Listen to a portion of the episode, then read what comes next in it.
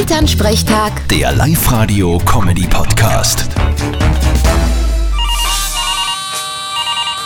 Hallo Mama. Grüß dich, Martin. Hast du dein Jahreshoroskop schon durchgelesen? Na, das sind ja Fake News. Du, sag das nicht.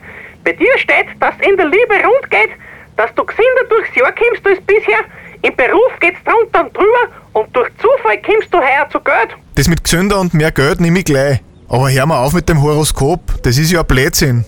Weißt ja, dass wir Steinböcke immer eher skeptisch sind. Haha, sehr lustig. Aber offensichtlich ist deine Stimmung in aller Früh ja schon super. Naja, ich würde eher sagen, meine Stimmung ist ein bisschen wie früher die DDR. Was? Sie hält sich in Grenzen. Vierte Mama. Ja, ja. Bitte, Martin. Elternsprechtag. Der Live-Radio-Comedy-Podcast.